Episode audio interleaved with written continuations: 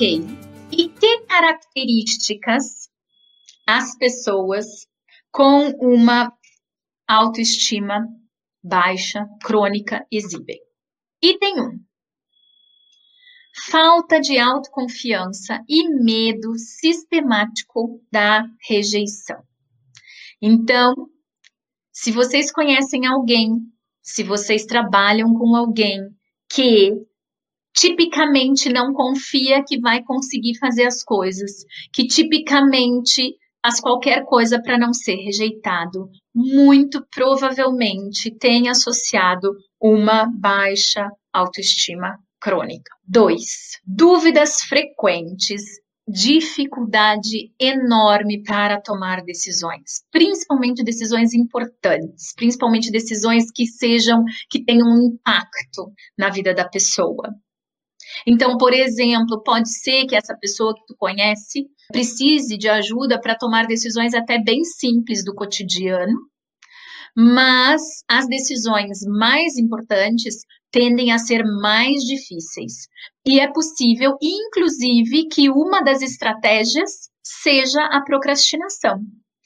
E aí, olha que coisa interessante, porque uma das estratégias para lidar com a falta de autoconfiança e o medo da rejeição, em geral, é se colocar em situações de desvalor, em situações de autossabotagem, em situações nas quais eu não vou conseguir sair bem delas. Terceira característica vitimização, chantagem emocional e foco em tudo aquilo que deu errado, em tudo aquilo que é limitado. Em si, e nos outros.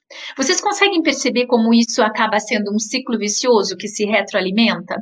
Porque se eu sistematicamente me vitimizo, sistematicamente trabalho e consigo a atenção das pessoas através de chantagem emocional, sistematicamente foco nas minhas limitações, qual é a conclusão, no fim das contas, que eu vou tirar da forma como as pessoas vão reagir a mim? Provavelmente eu vou concluir que eu tenho baixo valor, que eu não tenho muita, muito motivo para ter uma estima elevada por mim mesmo. Excessivamente focado nos outros e uma intolerância a críticas. Aí vocês vão dizer: ninguém gosta de ser criticado. Gente, gostar de ser criticado é bem diferente do que intolerância a críticas. Intolerância a críticas tem a ver com o fato de que eu não aguento ser criticado. Por quê? Porque eu sempre vou ter isso como uma evidência de que o meu valor pessoal é baixo, dependente direto de elogios e reasseguramentos. Ou seja, assim como com dificuldade para tomar decisões, também vai precisar sistematicamente que as pessoas digam que você fez bem feito, você acertou.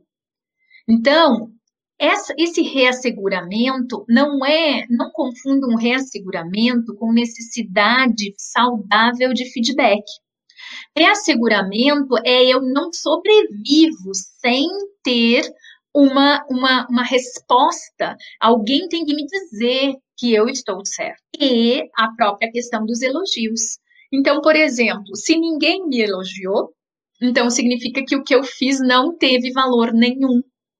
Que eu fiz, o que eu sou, o que eu, o que eu represento. Porque lembra que a autoestima tem a ver muito com aquele valor que eu atribuo a mim mesmo né? A avaliação que eu faço de mim mesmo. Mais três características para terminar as características que a literatura indica sobre características de pessoas com baixa autoestima crônica. Elas muitas vezes são extremamente competitivas e se comparam sistematicamente com os outros, mesmo que os outros não saibam ou não fiquem sabendo. Eu não falo para ti que eu estou me comparando contigo, mas eu estou sempre me comparando.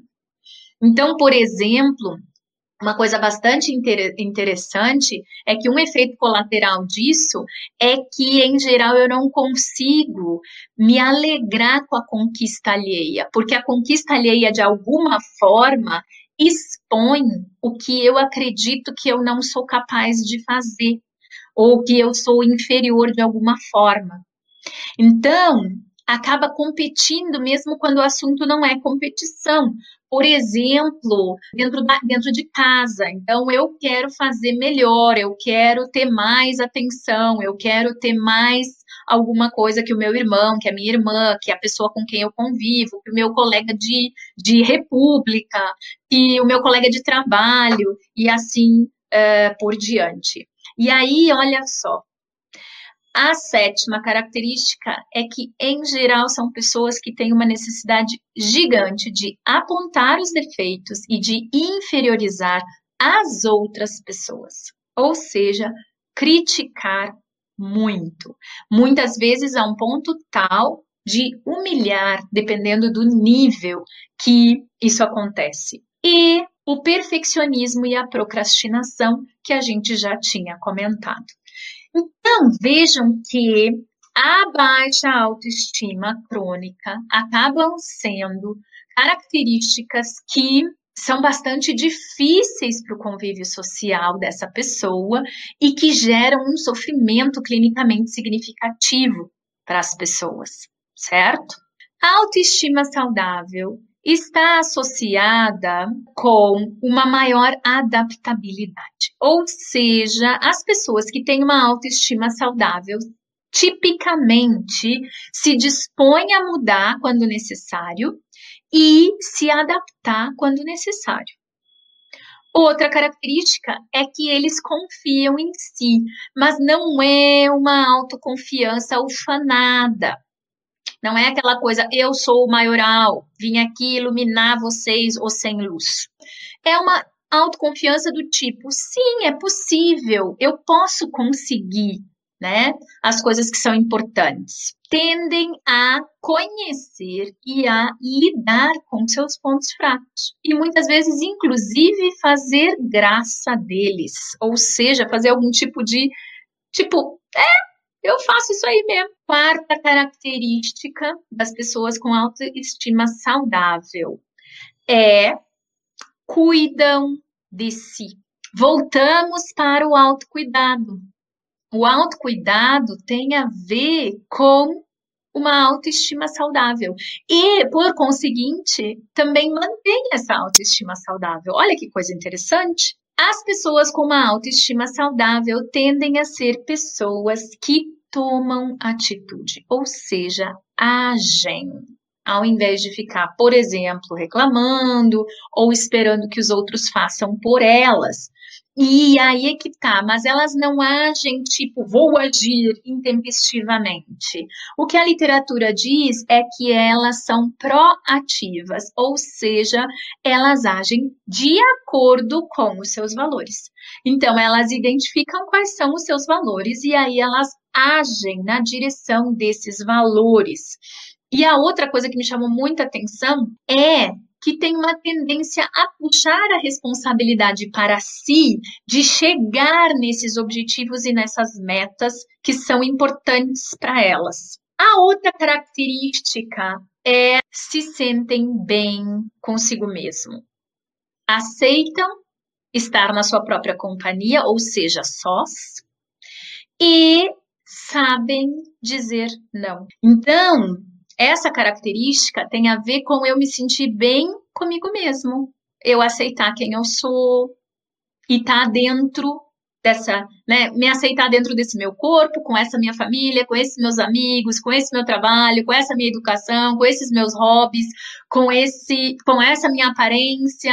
E por fim, não são nem excessivamente modestos, nem arrogantes, mas valorizam as suas próprias características, inclusive as que não são legais, porque elas também nos caracterizam. O que, que, isso quer dizer sobre a gente em termos de autoestima? Que a gente literalmente faz as pazes com a gente mesmo, né? Eu costumo brincar assim, ó, é estabelecer uma relação não tóxica consigo mesma, né?